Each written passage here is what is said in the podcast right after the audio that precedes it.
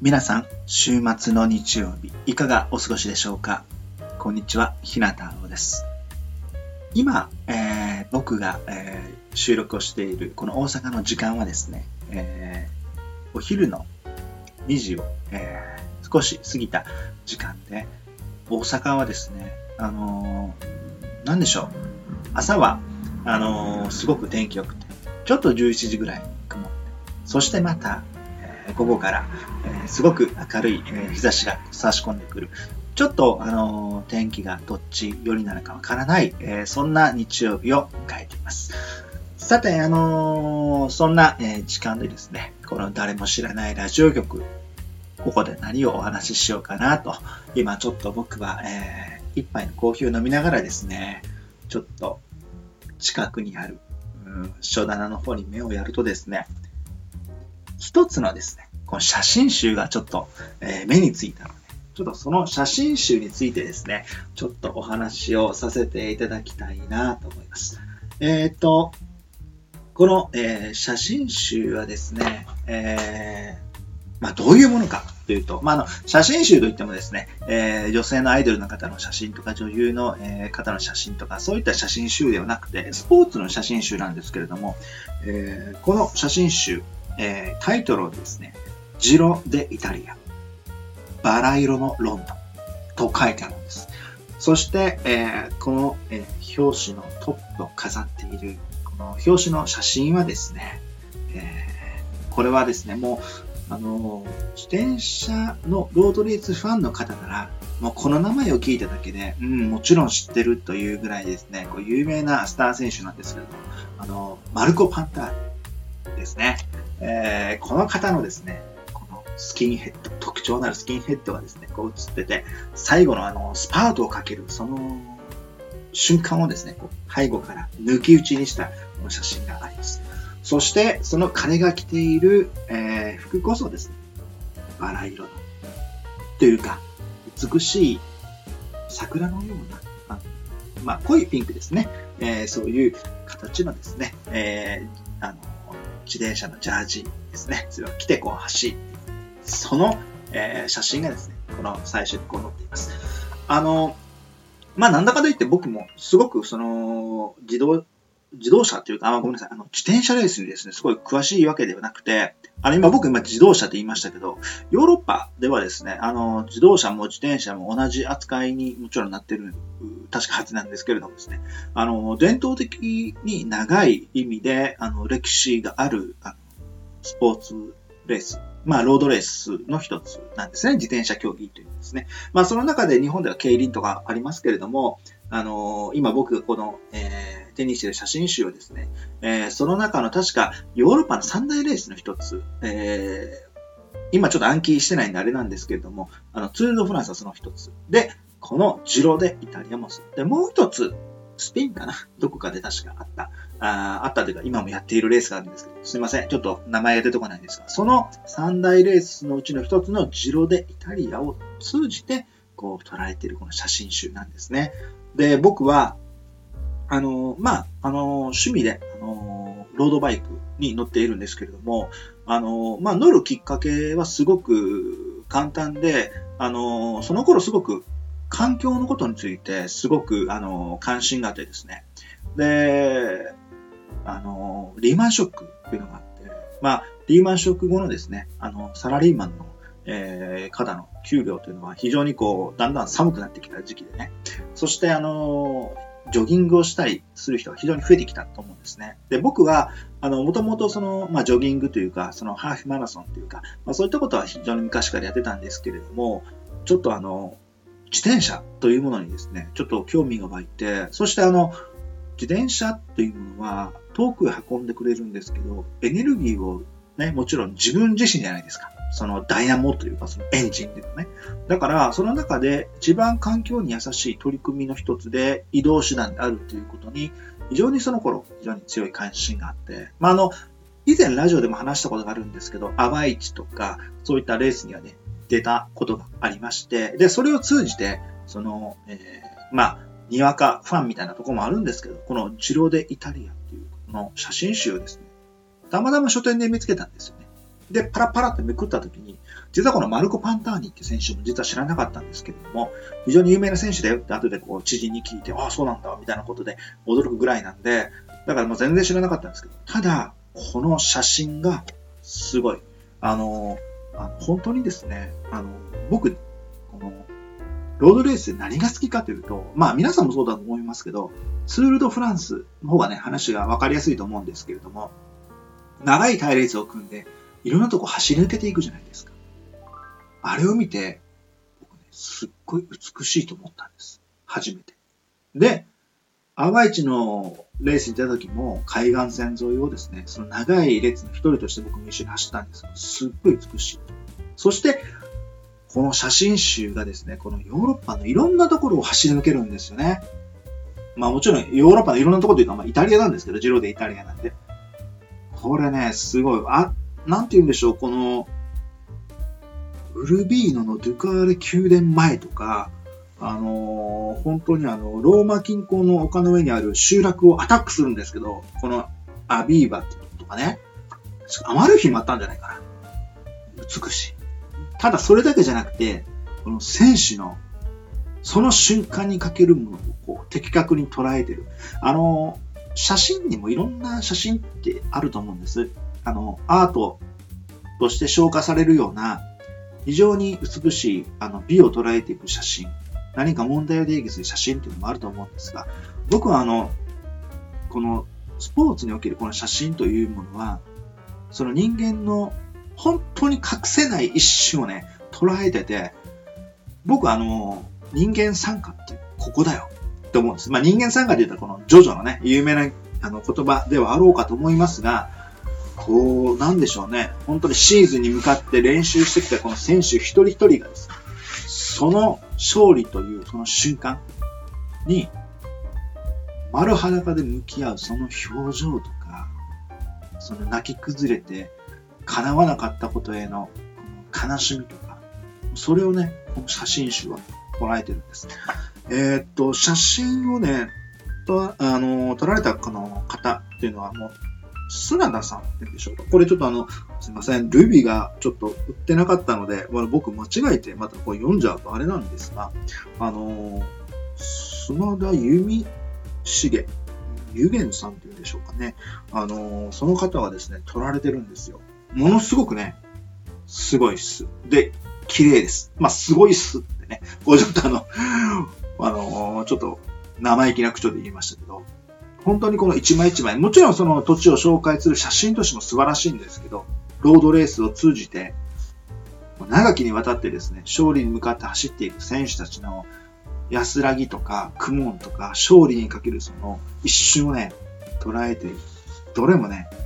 素晴らしい。僕は、これもまた、薄口さ、その美だと、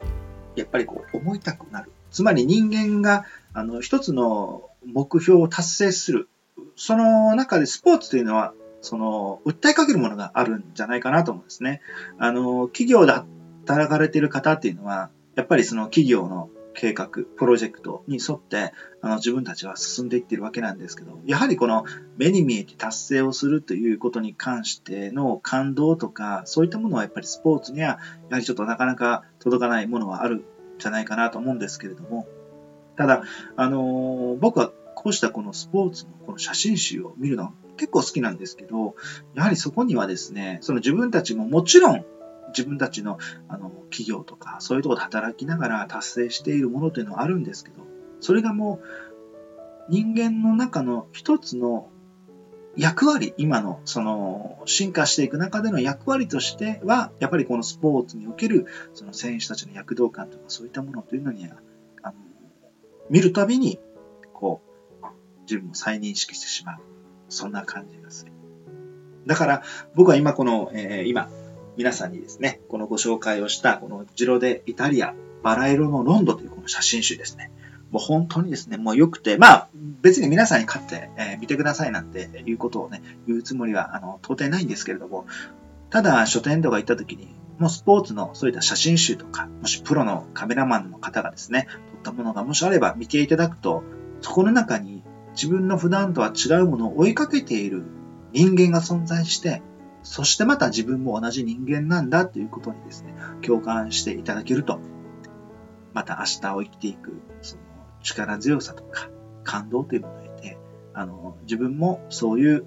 社会の一員なんだということを認識してですね、こう胸を張って自分の仕事に向き合えるんじゃないかなと思いまして、まあそんなことをですね、まあかっこよくエッセイつらつらちょっと喋ってみました。さて、えー、今日はですね、これから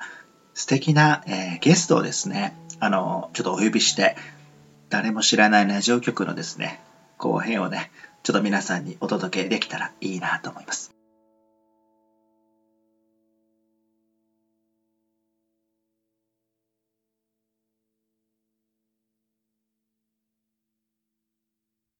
はい、えー、実はですね、今日はですね、この誰も知らないラジオ局に、ちょっと素敵な、えー、ゲストをお呼びしています。あのー、カズちゃんとやっている、あのレディオジャックではですね、あのワンダーガールというか、X さんというふうに呼んでいる、えー、とても、えー、素敵なゲストをですね、今日今ここにちょっとお呼びしていますので、ちょっとその方をですね、お呼びしたいなと思います。はい。それでは、あこさん。はい。こんにちは。あ、あこです。こんにちは。ちょっと、あれですね。なかなか 初めての収録でうまくいかないような間がありましたけれども。いやいやいや、本当に。緊張してました。はい。いや、でもね、来ていただいてありがとうございます。誰も知らないラジオ局。いやいや、もう本当に。楽しく聞いております。いや、もうね、そう言っていただけると本当に嬉しいです。あのー、まあ、この、まあ、ポッドキャストというか、このラジオを聞いていただいている方というのは、あの、じゃあこのアコさんがですね、どこから、あの、ラジオ局にやってきてるんだっていうのが、ちょっと興味湧いてくるんじゃないかなと思うんですけれども、えー、アコさん、今、アコさんはどちらにいらっしゃいますか？私は今、宮城県にいます。はい、そうです。宮城県からですね。まあ、あの、もう少し言うと、実はちょっとあの、まあ、仙台の方に、えー、いらっしゃって、その仙台にいるアコさんとですね、こういうふうに今ちょっとこう、つながしていただいて、えー、皆さんと今から、ちょっとおしゃべりでもしていこうかなと思ってね、あの、これからちょっと、えー、収録と放送していこうかなと思っています。いや、本当に、アコさん、どうですか？そちらの方の天気は。そうですね、今朝は、朝6時ぐらいに起きましたら、はい。雪が降っておりまして。おー、雪。はい、冬に逆戻りしたなって思っておりました。ああ、そうなんですね。いや、あの、すいません。僕は、あの、まあ、一度も実は、あの、東北、まあ、僕の、あの、この拙い足でですね、行ったことがあるのは、まあ、東京までなんですけど、実は東というのは、まあ、そこから先の東北というのは、まあ、正直に言うと、もう、こんなね、時代なんですけど、僕の中の東北ってもう書物の中にしかない。例えば宮沢賢治のね、あの世界とか、やっぱりその歴史で言うとそのね、仙台だと、あの、伊達政宗とかね、こう、やっぱりそういった、あの、もう本当に歴史とかを通じて、まあその本を通じて、その仙台という土地をね、こう、やっぱりこう、思う。それぐらいのあれなんですよ。想像力しかないようなところなんですけど、そこで今ね、こうお話をさせていただいて、雪がね、ちょっと降り始めていた、その朝の中で、このようにして、まあ、大阪のこの僕とこういうお話ししてるっていうのが、ね、やっぱりこのすごいなというふうに思っているんですけれどもね。うん、本当にね。いや、でも、あこさん、本当に来ていただいてありがとうございます。ね、こちらこそ。いやいや、もう本当にね、いつかお話をしたいなと思ったのが、まさかこのラジオ収録でお話をしていくとは思わなかったんで、本当に僕としてもね。もう何年もお話できないままね。そうですね。本当にね。そうなんですよ。で、あの、あこさん、その、まあ、僕今言ったように、この仙台、ね、あの本とかでしか読んだことがない。というか、まあ逆に想像の土地なんですけれども、まあせっかくね、この、せっかくねっていう言い方なんですけど、このラジオでこうお話をね、させていただく中でいろんなことがまあお話はできると思うんですが、まあちょっと今日はちょっと来ていただいて、ちょっとまあ、あの、普通の話と言ってはなんですけれども、この仙台を知らない、というか東北を知らない、この南国生まれの九州人にですね、ぜひこの仙台のこのいろんなことをね、ちょっとあの、教えていただいたり、僕もちょっと伺ったりしてみたいなと思うんですけれども、はい。あの、まずその僕が、あの、言った、その、最初に言った、その、どうしてもね、こう、仙台とか、まあ、東北に言うと、どうしてもその宮沢賢治さんの世界っていうのはすごく強いんですけど、そういうのってやっぱり言われたりするもんなんですかね？そうですね、うんどうなんですかね、あの銀河鉄道の夜とか、イーハトーブとか、東北ってなると、そうなんですよ。よね。そうなんです、そやっぱり。岩手の方でこう、うんうん。っていうんですかね、あの、あ花巻とか、いろいろそういったところで、うんうんうん宮沢賢治の世界に。なっていきますよね。ああ、そうか。まあ、仙台というと、あと他、まあ僕さっき言いましたけど、その伊達政宗、やっぱり独眼竜。まあもともと伊達さん自体が、まあね、あの、いろいろとあの歴史の古いね、あの戦国大名さんだったと思うんですけれども、アコさんの、その、まあ仙台の中でこう、伊達政宗っていうのはやっぱりこう、身近にこういろいろと感じるようなものって結構あったりするんですか？ああ、結構ありますね。えー、た、例えば、やっぱりあの、うんお城？昔、あの、仙台城の他にはい。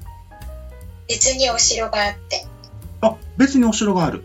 そうだったね。今はもう、あの、そこが潰されてないんですけど、刑務所に、宮城刑務所になってる。刑務所に？あの、そこがもっなるほどと、あの、お城があって、えー、それはもうあれですね。もう、なんかナポレオンがあの、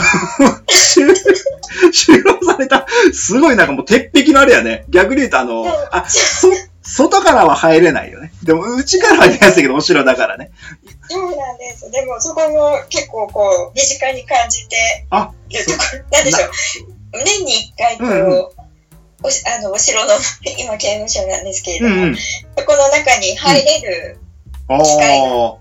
そうなんですね。なかなか、なかなかですね。なかなかな。あそうなかなかあ。なへ感じなんですけど、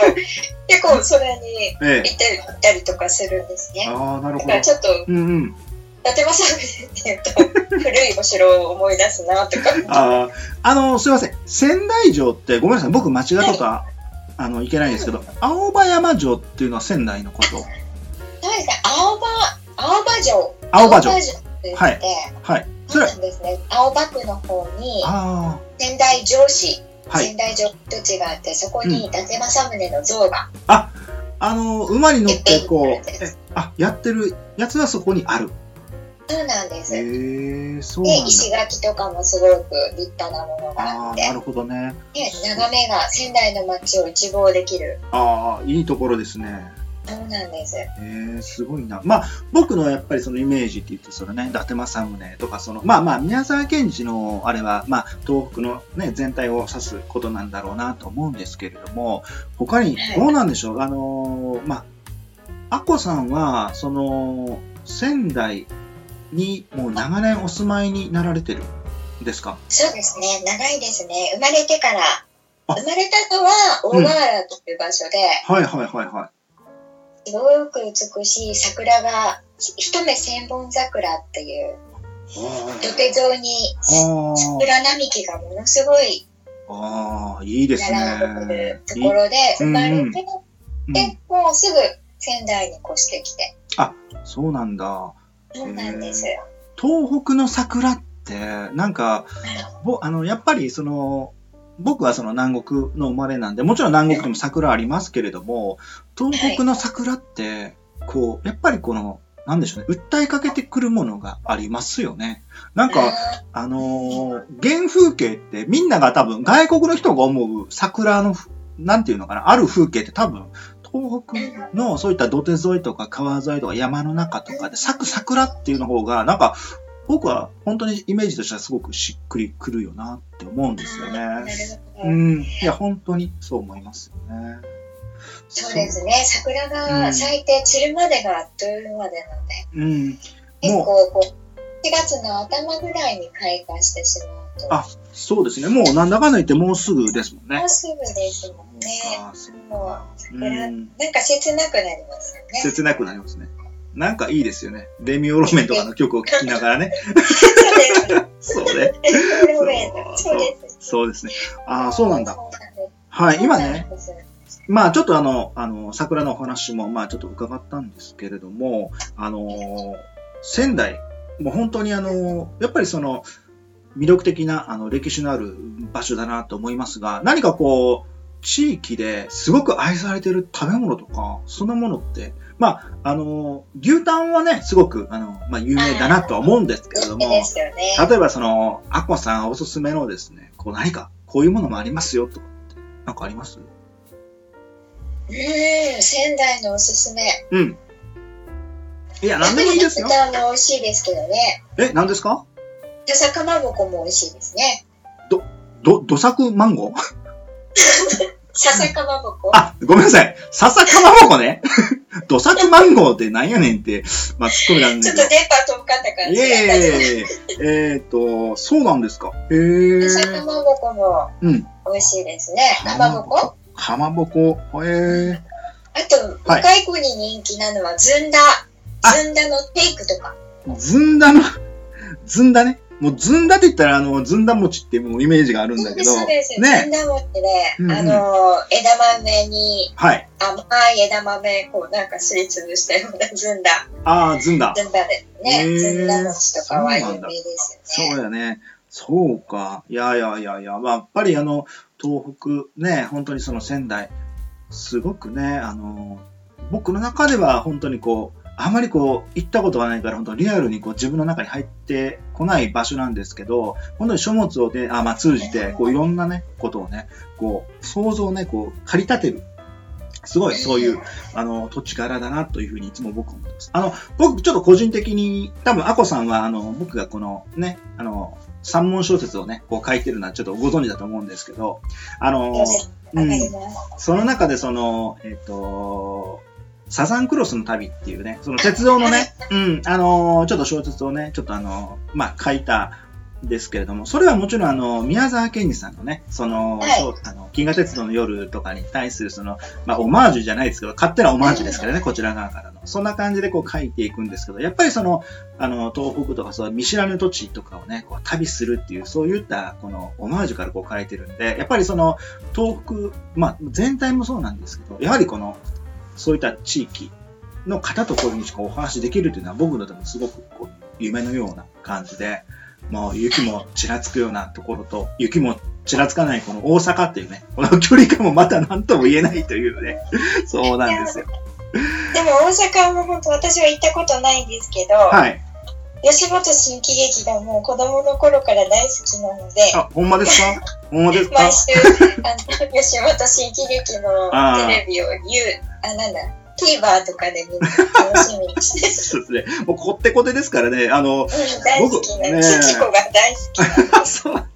なるもうほど。土子に恋するぐらい好きなんです。いやいや、いやもうぜひね、大阪にね、来ていただいたら、もうぜひその時は、あのー、吉本新劇にぜひ来ていただきたいなと思います。行ってみたい。あと、たこ焼きも食べたいです。いやもうね大好きなんですけど。すごく食べてください、本当にね。いやいや。あ、あのーそれとあの、このね、あのーきっとこのラジオを聞いていただいている方、もう、アコさんがこう、インスタグラムとかね、今も、まあされてると思いますけれども、まあツイッターも含めてやっていただいてるんですけれどもですね、あのー特にですね、あの、料理、食べ物に対するその思い入れっていうのはすごく強い方だなっていうふうに思ってるんですけど、それはどうなんですか？実際、こう見てるんですけど、なんかすごく朝のこれから一日始まるよっていう時に食べる素敵な朝ごはんの写真ね、もう素晴らしいなっていつも思うんですけど、この思い入れはすごいなと。うんそうですね。なんか、幸せな食事を取れるってことはとても幸せだなと思って。うん、そうですね。もうね、朝、料理を作りながら、料理のうん、煮えていく音とか、はいはいではい材料を切る音とか、はいはいはいはいはいはい。それがうん自分の中でちょっとリセットな時間になるような気がして。ああ。休今日、うんやっぱり平日はね、忙しくてお弁当作るだけでいっぱいなんですけど、はい。うん、休みの日はゆっくりうん。美味しいものを丁寧に作りたいなって思。うと、こうワクワクしますね。確かにそうですよね。いや、僕本当にその、いろんなその写真を拝見させていただいてるんですけど、本当にこの、食べ物に対するその思い入れとかすごくね、素敵だなというふうにいつも見させていただいてるんで、もしですね、またあの次の機会とかありましたら、もうそういったこの料理のようなお話とかもしてみたいなとも思いますし、ちょっと、あのまあ、オフレコの場ではね、ちょっとあの実はちょっとあの、朗読っていうね、このお話もちょっとさせていただいてたんで、もうぜひですね、あのその、アコさんの朗読した、えー、多分、このラジオを通じて聞いていただいている方は、あの、素敵な声の響きだなって多分思ってるんだと思いますよ。きっとね。だから、僕は、ぜひ、あのー、朗読しましたらですね、僕のとこに送っていただいて、僕の、あの、スポティファイで独占配信させていただこうかなと 思いますんで、いやいや、もうぜひですね、来ていただきたい。ありがとうございます。はい。ね。そうですね。朗読楽しみにしております。うん、いやいや、本当に。ではですね、まあ、今日はですね、ちょっとあの、初めてで、まあ僕もちょっとドキドキしながら、なぜドキドキしているかというと、本当に初めてなんですよね。お会いす、お会いするというか、もうお話しするのは、実はそうなんですよ。お話しするのは初めてですよね。うん、そうなんですよ。だから、そういうドキドキ感がですね、もしかしたら、この、あの、放送の中で、こう、リアルに皆さんに伝わったら、これもまた面白みとしてね、いいんじゃないかな、というふうに。緊張して、緊張しながら。そうですね。いや、でも本当に、あのー、まだ、ちょっとでも雪が降ってるっていうことであれば、まだやっぱりね、あの、春が、まだまだ、その、先だな、というふうに思うんですけれどもですね、またぜひ、あの、僕の、あの誰も知らないラジオ局にですね、ぜひお気軽にお越しいただいて、次はちょっといろんなね、お話をまたさせていただきたいなと思います。ではですね、今日は、ここで、ちょっとあの、アコさんとのですね、えー、対談はですね、もう対談というかもう本当になんかもう、コーヒー飲みながら話してる、ね、そういうね、気楽さでこう、あった方がいいんですけど、意外と緊張してるっていうね、そういう感じなんですが、えー、本当ね。いや、ぜひですね、また次回お越しいただけないかなと思います。それではまた、えまたお会いしたいと思います。それではまた、皆さん。皆さん、今日のですね、えー、誰も知らないラジオ局の放送いかがでしたでしょうか、えー、今日はですね、あのー、東北の、え仙台にあのお住まいのあのアコさんをですね、ちょっとゲストに迎えて、えー、2部構成ということで、あの皆さんにお伝えしてきました。あの、アコさんとはですね、あの、僕のあの美術関係のですね、あの、活動を通じてお知り合いになった方なんですけれども、あの、彼女自身のですね、語り口やいろんなところがですね、とどめエッセイストのような、あの、爽やかな切り口がありまして、ぜひですね、僕のラジオ局に出ていただけないかということで、あの今回ちょっとお呼びしてお話をさせていただきました。あの、これからですね、あの、またアコさんとですね、いろんな番組をね、また作って、あの、皆さんに楽しんでいただけるようにですね、ちょっと僕もちょっと頑張ってみたいなと思っていますので、またぜひ、あの、誰も知らないラジオ局に、あの、皆さん、あの、お越しいただいたら、あの、嬉しいなと思います。寒い日がまだ続きます。あの、世界情勢、えー、ロシアを含めて本当にこれからどうなっていくのか先行きが見えない、えー、ところでありますけれども、皆さんのですね、あの、週末も、あの、残り少ないお時間かもしれませんが、いい休日にしていただけたらいいなと思います。それではまたお会いします。日向うおでした。